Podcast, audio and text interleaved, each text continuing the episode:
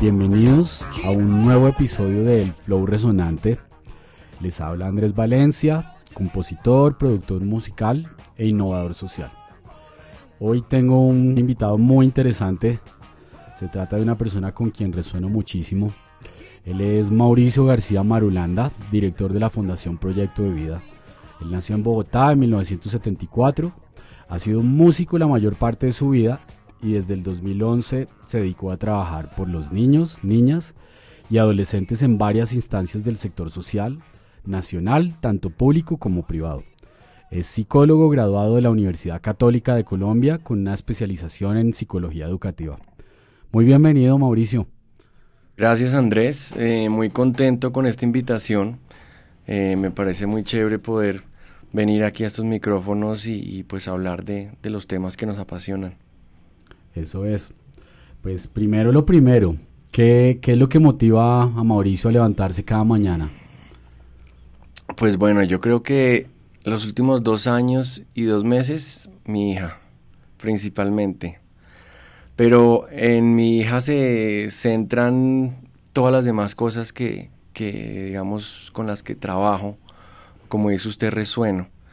Eh, es ver la necesidad o el derecho que ella y todos los demás niños tienen de poder disfrutar de su niñez, de tener padres o personas que los quieran sinceramente, que tengan ojalá tres, cinco comidas al día, las necesarias, tantas cosas eh, y especialmente oportunidades de allá en adelante. O sea, eso es lo primero, eso son las tres primeras cosas, no sé, comida, vestido, salud, pero aparte de eso son oportunidades. Entonces yo creo que todos los días me despierto pensando en que ojalá algún día tengamos un país con oportunidades para todos, un país con justicia social en el sentido de que todo el mundo eh, donde nazca tenga derecho a una cantidad de oportunidades que le son negadas ahorita en, este momento del, del conflicto, del posconflicto, como lo queramos ver, pero del país. Y que hay países donde hay una calidad de vida generalizada donde distintas partes de la población tienen acceso a todos esos beneficios. Entonces nos, nos hace pensar que sí es posible, sí es viable. Exacto, exacto. Es que no es traído pues de un cuento de Isaac Asimov en que todo el mundo tenía, vivía en unas condiciones perfectas, sino que es que uno ve que hay realidades. Yo creo que principalmente donde no se roban la plata del Vamos Estado. A empezar por ahí. Empezando por ahí. Porque aquí, pues sí, obviamente hay mucha gente que no paga impuestos, pero en últimas, todos pagamos impuestos. El IVA es un impuesto y es un impuesto alto. Y pagamos impuestos para todo, pero si esa plata se la roban a nivel local, municipal, eh, departamental, nacional, nunca la vamos a ver o a disfrutar o simplemente a vivir en unas condiciones de cierta equidad y, lo que digo, vuelvo al tema de oportunidades, para mí esa, esa palabra es clave. Antes de que entremos en materia, ¿qué está pasando con la parte musical de Mauricio?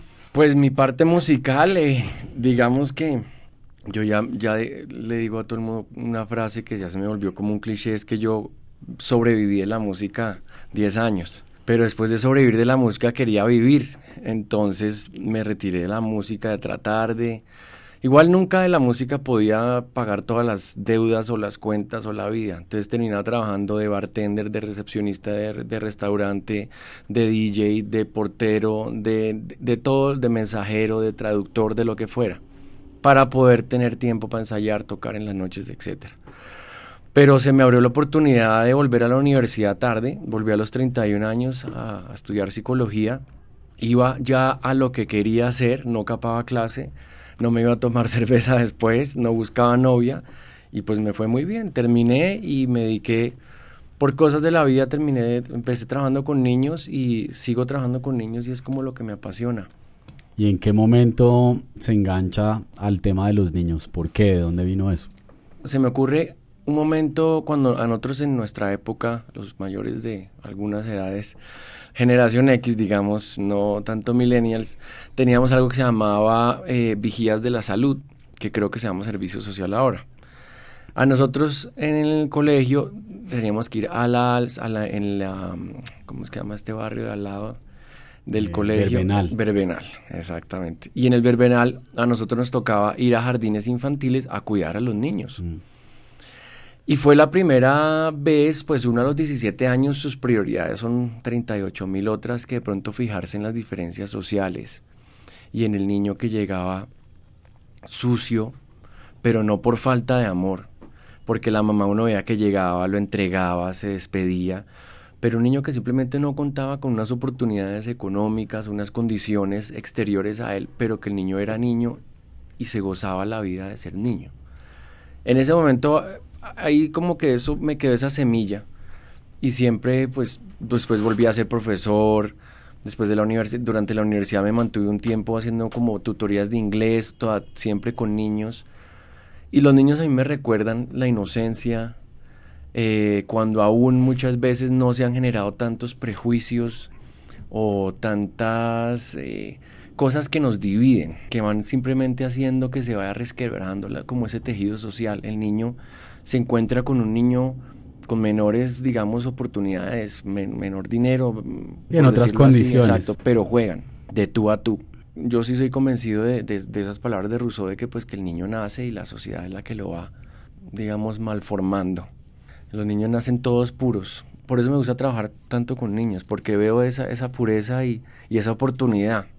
Entonces, digamos, haciendo una recapitulación de esta historia, es como que Mauricio se formó como músico, trabajó mucho tiempo desde distintos ámbitos de la música, complementaba con, con otros trabajos. cantidades de oficios u ocupaciones. Un día resuelve estudiar psicología, volver a la, universidad ya treintañero, ya más maduro, hace su carrera, se pone juicioso, sale de la universidad y se pone a trabajar con, con niños. Sí, hago mi práctica en un colegio, trabajando de psicólogo clínico en un colegio, un colegio estrato 3, y sigo encontrando ahí, termino en el ICBF, trabajando en el ICBF dos años largos, trabajo en erradicación del trabajo infantil, después trabajo en lo que el término políticamente correcto que, obviamente, que ahora se usa es niños con situación de vida en calle, lo que para muchos de antes llamábamos gamines, etcétera, etcétera.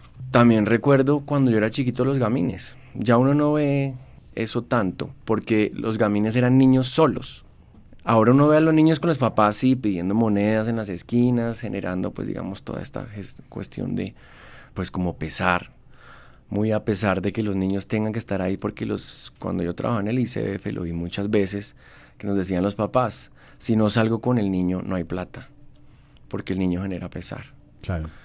La lástima. La lástima. Entonces, me acuerdo de los, de los gamines, me acuerdo mucho de eso y a mí me, pues, me impresionaba desde mi pues, situación de comodidad mirando cinco niños alrededor de una bolsa de pan comiendo con un hambre, vestidos con harapos. Eso ya no, afortunadamente no existe, pero existen otro tipo de, de situaciones complejas de pobreza. Entonces terminé en situación de vida en calle y de ahí ya me pasé, digamos, el, el curso que hice en el ICF a nivel general solamente digamos de cómo funciona el, Estado, cómo funciona todo este aparataje político y de políticas públicas. Fue una gran escuela. Pero llega un momento en que uno, por más buenas intenciones que tenga, pues se cansa de, la politiquería. Entonces llega el nuevo director, sacan a todo el mundo, entran una cantidad de gente nueva. Por más de que el director pasado estuviera haciendo algo supremamente bueno, llega el nuevo y arrasa y empieza de cero con su gente me fui para, las fundaciones, eh, digamos, privadas, me fui a Fundación Corona, eh, una fundación que lleva más de 50 años de segundo piso que llamamos en el medio de las organizaciones sociales, o sea que es una fundación que trabaja con otras fundaciones que son operadoras, pero ella no tiene, digamos, una sede, como ahora sí trabajo yo en Fundación Proyecto de Vida, que somos primer piso. O sea, yo tengo las sedes y yo atiendo a los niños. Entonces en Fundación Corona aprendí una cantidad también del medio de las fundaciones, de todo este medio de alianzas, de redes, también con, organizaciones públicas, privadas, pero me faltaba el elemento esencial que era pues también gracias a mi carrera, pues el ser humano. En Corona yo veía mucho los números, la cosa, iba a visitar los proyectos de vez en cuando, pero me faltaba ponerle la cara, el nombre, la historia a, todos esos números, que es lo que, digamos, me lleva ahorita otra vez a trabajar de la, pues, directamente con, con la comunidad. El, el, trato humano. El trato humano, el, el saber que Julián es un niño que tiene X situación, que le fue bien en el colegio, que la abuela se le murió, o sea, todo lo que involucra un ser humano y ver cómo progresan o en algunas veces cómo pues desertan, por así decirlo, de buenos procesos. Y entonces ahí ya estamos hablando de... Estamos en proyecto de vida donde se unen varias cosas para mí, que es los niños, digamos la psicología educativa que donde yo me especialicé y el arte, pues como hemos hablado, pues soy músico desde los 15 años, ya, ya voy para 30 años casi que de músico. Y ahí entonces, pues es nosotros no somos escuela de arte, pero utilizamos el arte como la herramienta principal, como el canal, el, el, medio para fortalecer proyectos de vida. Y pues yo dije, no, pues esta es una oportunidad que me está llegando y la tengo que aprovechar.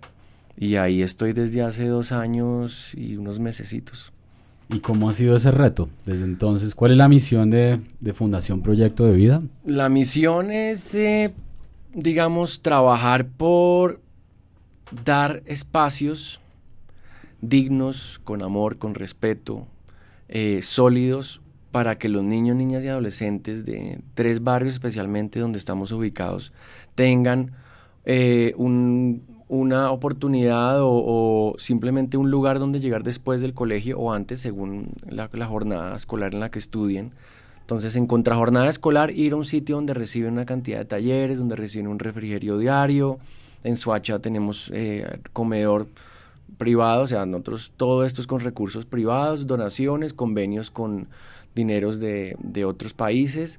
Nada, no somos operadores del ICBF, no tenemos convenio en la alcaldía, nada no hay nada público. No. Todo es privado. Por ahora no, sí, exacto. Todo es privado porque yo recibo la fundación de Victoria Molinos de Duzán, que ella fue la fundadora y la directora durante 25 años, y a ella le tocó hacer todo el curso de cuando le decían pase una cotización por tanto, pero me da tanto. Y ella, pues, es una mujer más increíblemente recta y ética, y dijo yo, me desligo de lo público, veo a ver cómo me consigo la plata y sostengo esta vaina. Y si no fuera por esa rectitud y esa ética, pues la fundación no llevaría ya casi que los 27 años que cumple este año. ¿Cuáles son las mayores problemáticas de este tipo de, niños? ¿De qué edades? ¿Qué población estamos hablando? Nosotros tenemos entonces, las sedes estamos en dos localidades de Bogotá, pues son localidades obviamente muy grandes, entonces pues en un barrio de esa localidad, en Ciudad Bolívar estamos en el barrio Rincón del Diamante, en Usaquén, que también es una localidad muy grande, estamos en Delicias del Carmen eh, y en el municipio de Soacha, en la comuna 6. Niños recibimos desde los 6 a los 18 principalmente, aunque mantenemos un grupo de jóvenes, o sea, de los que ya han, grado, se han salido del colegio, pero quieren permanecer vinculados con la fundación de alguna manera u otra. Eso lo hacemos también mediante un proyecto o un programa de becas universitarias o de educación terciaria, o sea, sea tecnológica o técnica. Y también en algunos casos recibimos al niño de 5 años que tiene un hermanito mayor, pero entonces que no los pueden dejar solos, entonces recibimos eso. Problemáticas, pues todas, eh, primero pues inseguridad, pues la falta también, digamos, de cuidadores, de tiempo para que hayan cuidadores en la casa, entonces muchas veces los dejan con la hermanita, al hermanito menor con la hermanita mayor que tiene siete años a que lo cuide y le cocine.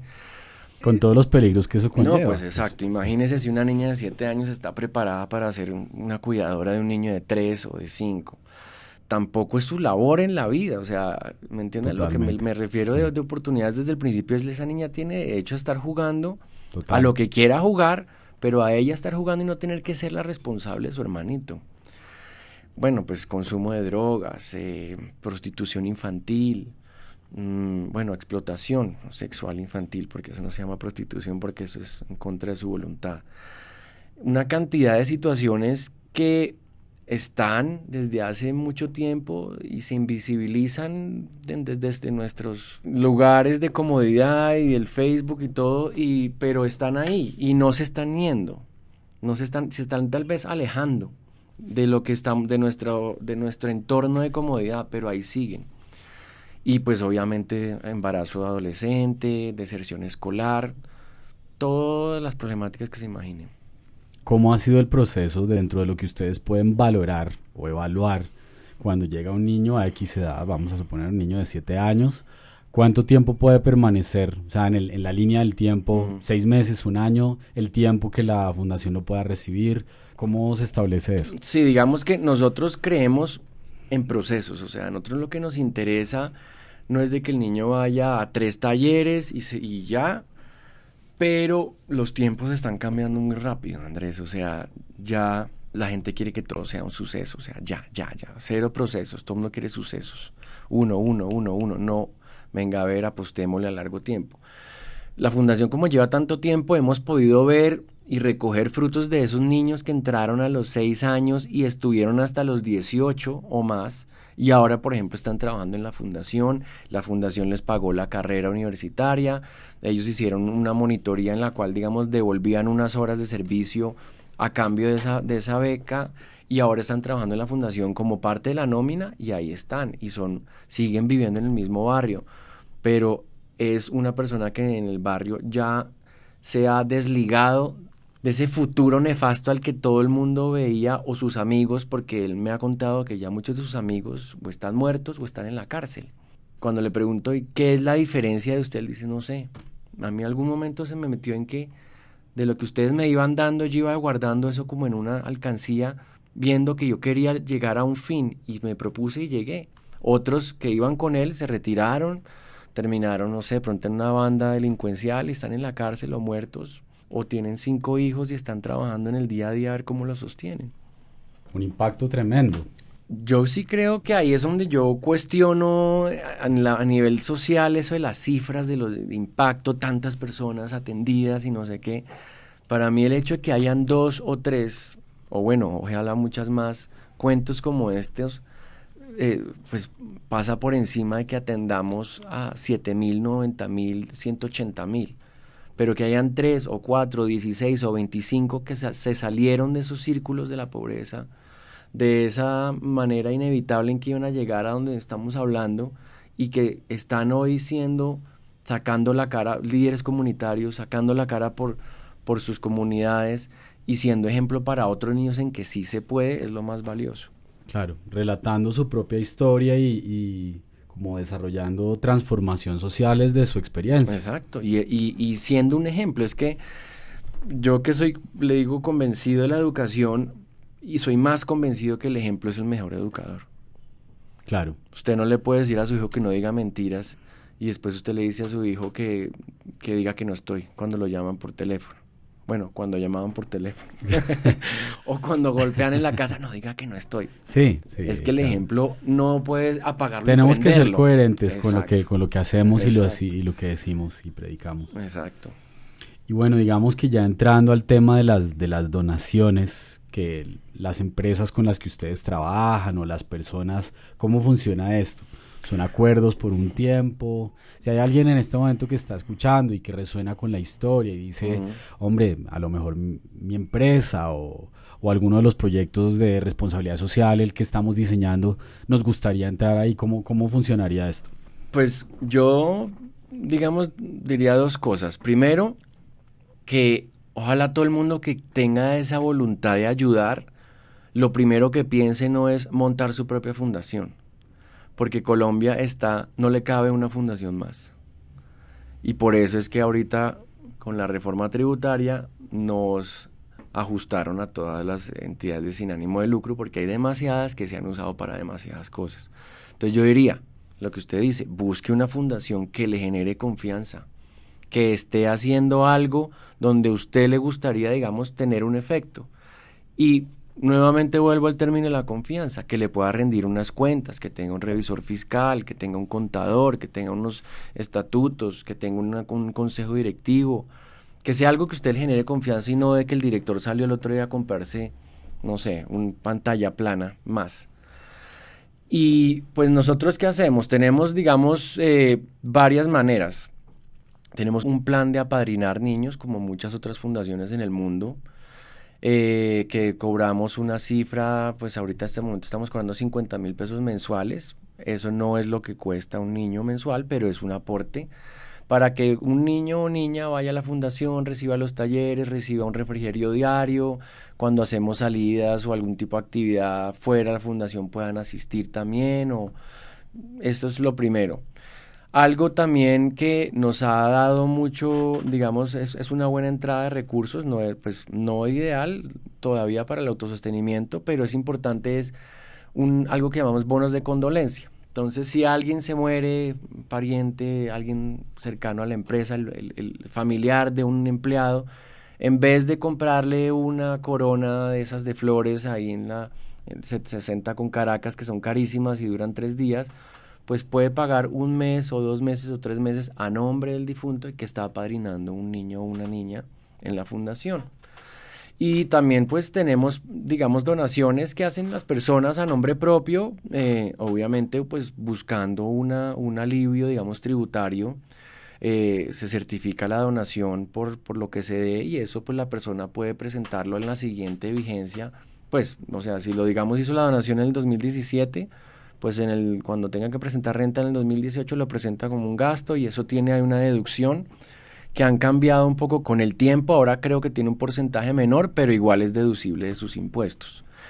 A título personal. A título personal o empresarial. Las ah, empresas también lo pueden hacer, o sea, personas jurídicas o naturales. Se les hace la certificación de su donación y eso pues la mayoría de contadores saben cómo funciona, pues porque eso es su, su labor, digamos pero como la parte de responsabilidad social empresarial ya está, digamos, va desarrollándose un poco más, muchas empresas grandes ya tienen su responsabilidad social empresarial establecida en sus zonas de impacto, en los sitios cercanos donde tienen la empresa, la fábrica, lo que sea. Pero también esto es una oportunidad, digamos, de un voluntariado corporativo. Entonces que las personas quieren ir, pues mucho hacen es ir a pintar escuelas, pero nuestros, digamos que es más chévere ir a compartir con los niños un día y entonces de pronto que el que, no sé, uno sabe malabarismo, entonces baila ese malabarismo, otro les canta. O sea, eso también es, es, es algo chévere porque es importante ir cuando lo hemos hecho y los niños ven a alguien de afuera de su entorno inmediato, para ellos les abre unos canales en, su entendimiento muy grandes. Por ejemplo, el año pasado fueron unos estudiantes de la Universidad eh, del Sur de California, en Long Beach, y eran pues de todo el mundo, habían de Hong Kong, de Japón, de chinos, de gringos, y los niños no lo podían creer. O sea, hablaban con ellos, les preguntaban, o sea, era como si realmente hubiera llegado un extraterrestre, pero era bonito ver esa inocencia en ese momento y cómo se les iban abriendo los canales y cómo también estos estudiantes pues los abrazaban, les contaban, les mostraban su billetera, les mostraban su celular, las fotos de su familia. Esas cosas también son, no son dinero. Exacto, no es dinero, no es, no es plata, pero hay veces es más valiosa que el oro. Y hay algo que debo decir, un matiz, que yo que tuve la, la oportunidad de colaborar con Mauricio y, y la fundación en algún momento creo que son experiencias. Yo nunca había tenido el chance de desarrollar una actividad artística con, con chicos de este tipo de problemática y creo que hay algo que el dinero jamás va a devolver y es tener la oportunidad de, de interactuar con ellos y despertar sonrisas y ese rollo que se armó esa tarde y demás, a mí me parece espectacular. Exacto, es que es, es el calor humano y muchos de, estos niños, aunque uno no crea, ellos piensan que su barrio es un país, o sea, lo que está fuera de su barrio es otro lugar, ¿me entiende? Como mentalmente ellos tienen encapsulado su, su, entorno inmediato. Entonces, por ejemplo, los niños de Usaquén me preguntan que si Lijacá es un país. Entonces, cuando nos encontramos los niños de las tres sedes y se conocen, y hay diferencias, claro, hay diferencias de los niños de Suacha con los de Ciudad Bolívar, con los de Usaquén o sea, físicas, unos de pronto están mejores vestidos que los otros, unos de pronto tienen más acceso a internet que los otros, unos de pronto tienen ya un teléfono que le regaló el tío, pero con que se puede conectar en su propio aparato. El niño de Suacha es todavía más niño, pero esas interacciones son también súper valiosas.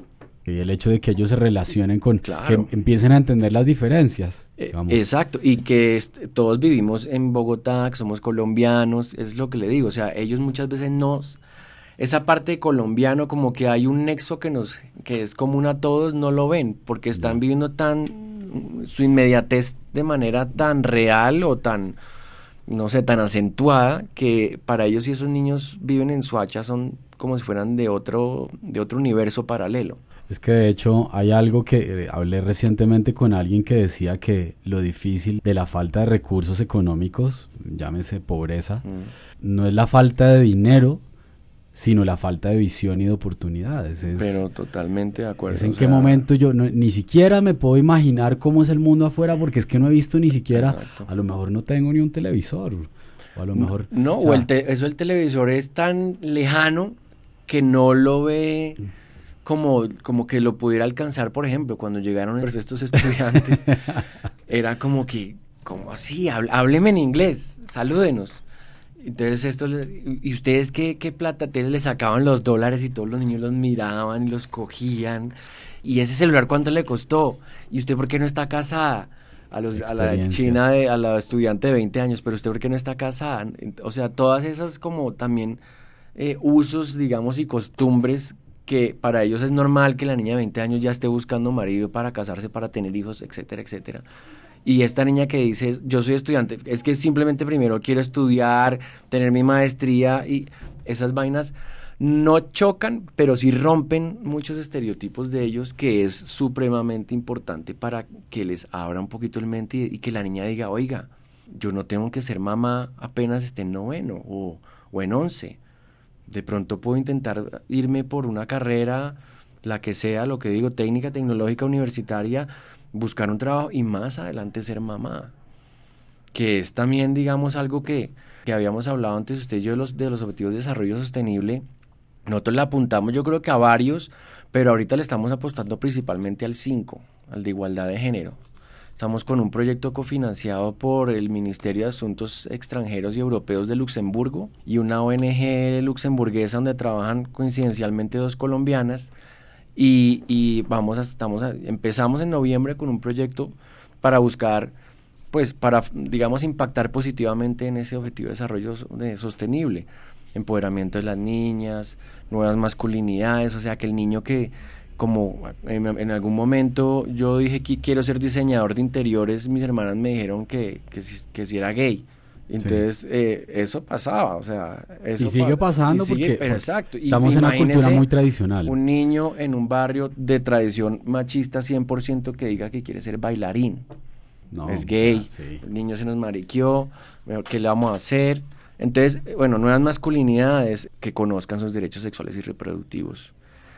Entonces, en ese momento estamos en eso eh, y pues no es fácil, no es fácil, obviamente todos los días hay, cosas que usted lo motivan, como el niño que, lo sé, lo recibieron en tal universidad solo por las notas, o un niño de, de Suacha que sacó un ICFES, pero súper bueno, que uno dice, Dios mío, ¿cómo hago yo para ayudarle?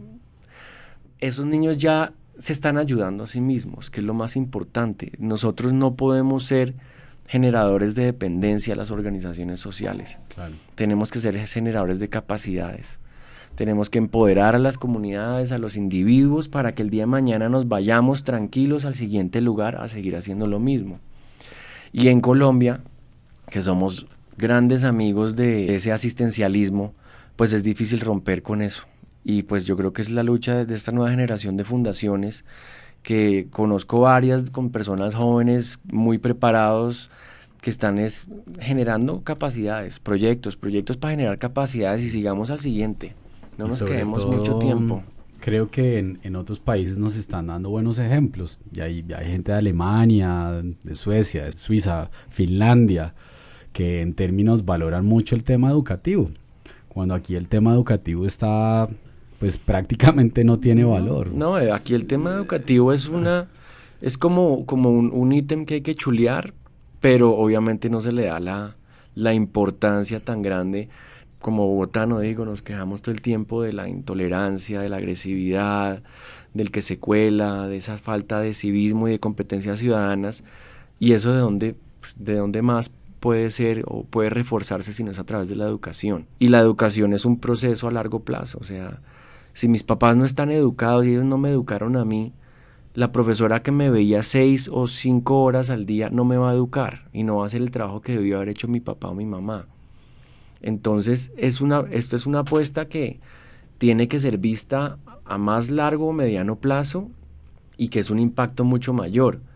O sea, la educación, una persona bien educada, pues que es como el término que uno utiliza, no es alguien que, que, que leyó muchos libros, estudió en una universidad, pues porque uno ve el mismo de la universidad que así sea de los mejores colegios va y se roba una cantidad de plata cuando puede.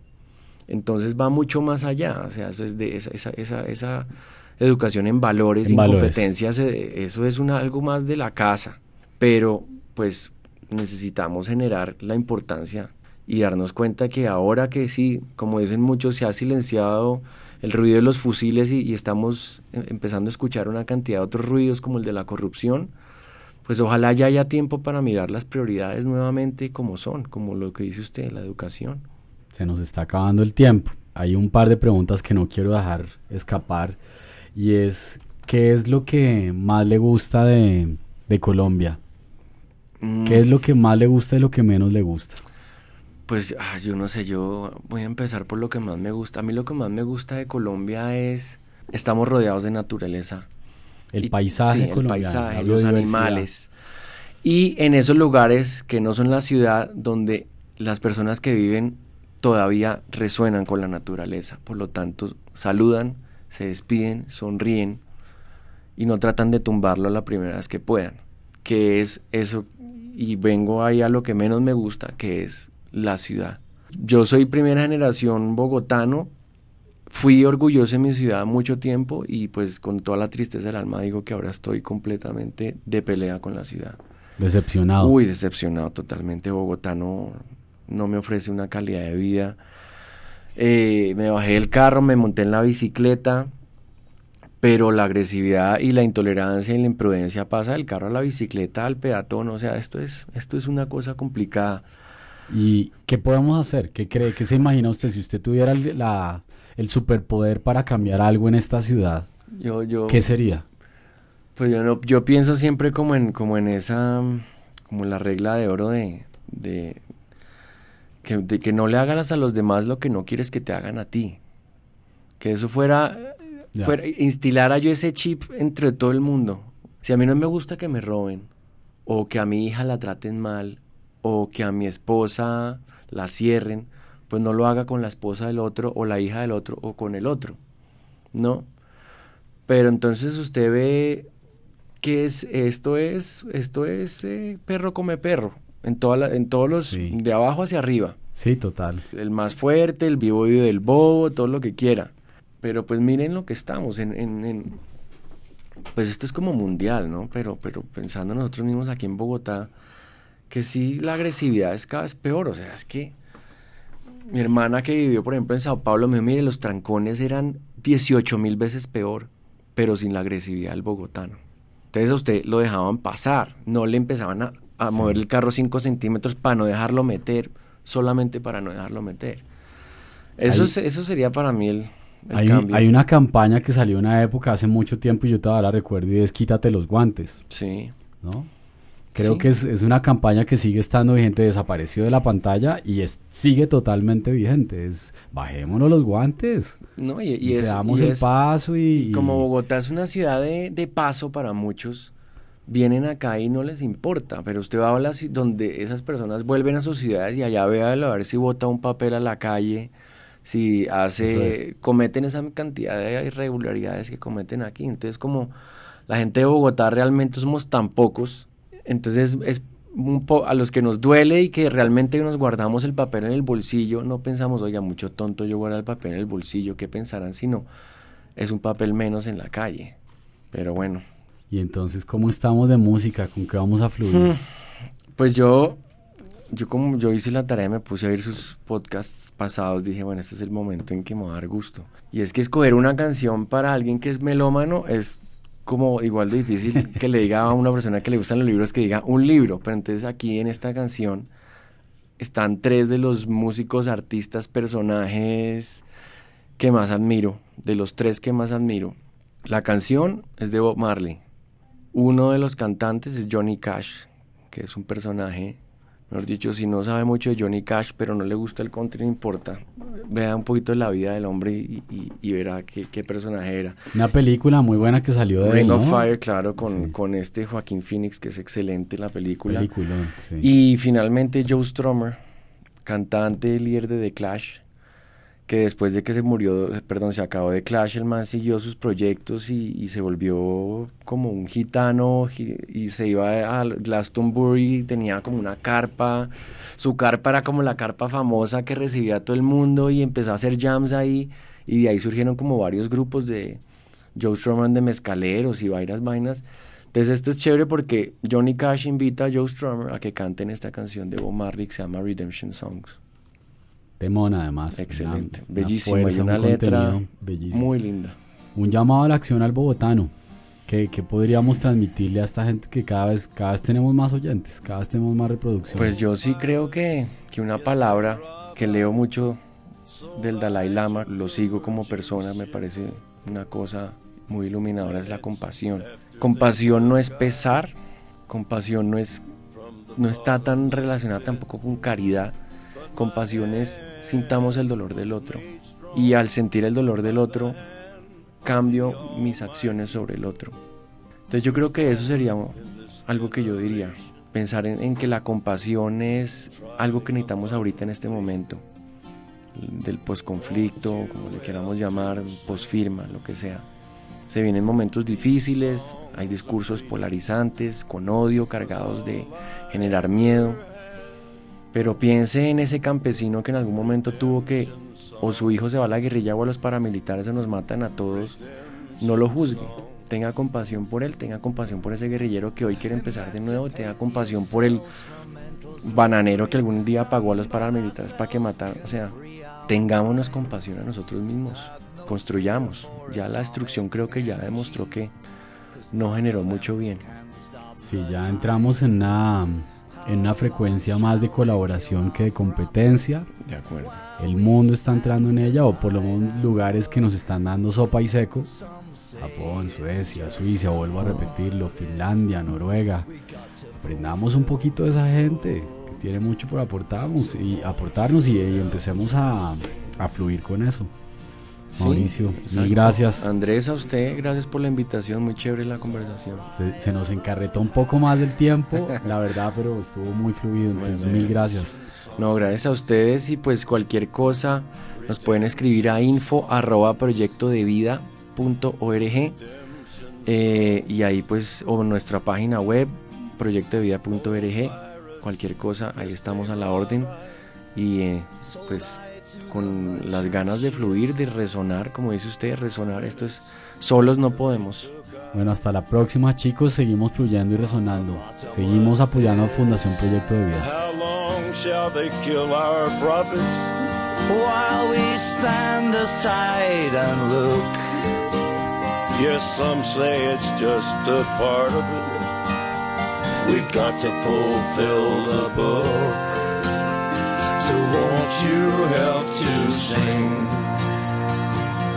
these songs of freedom? Cause all I ever had, redemption songs, all I ever had, redemption songs, these songs of freedom songs of freedom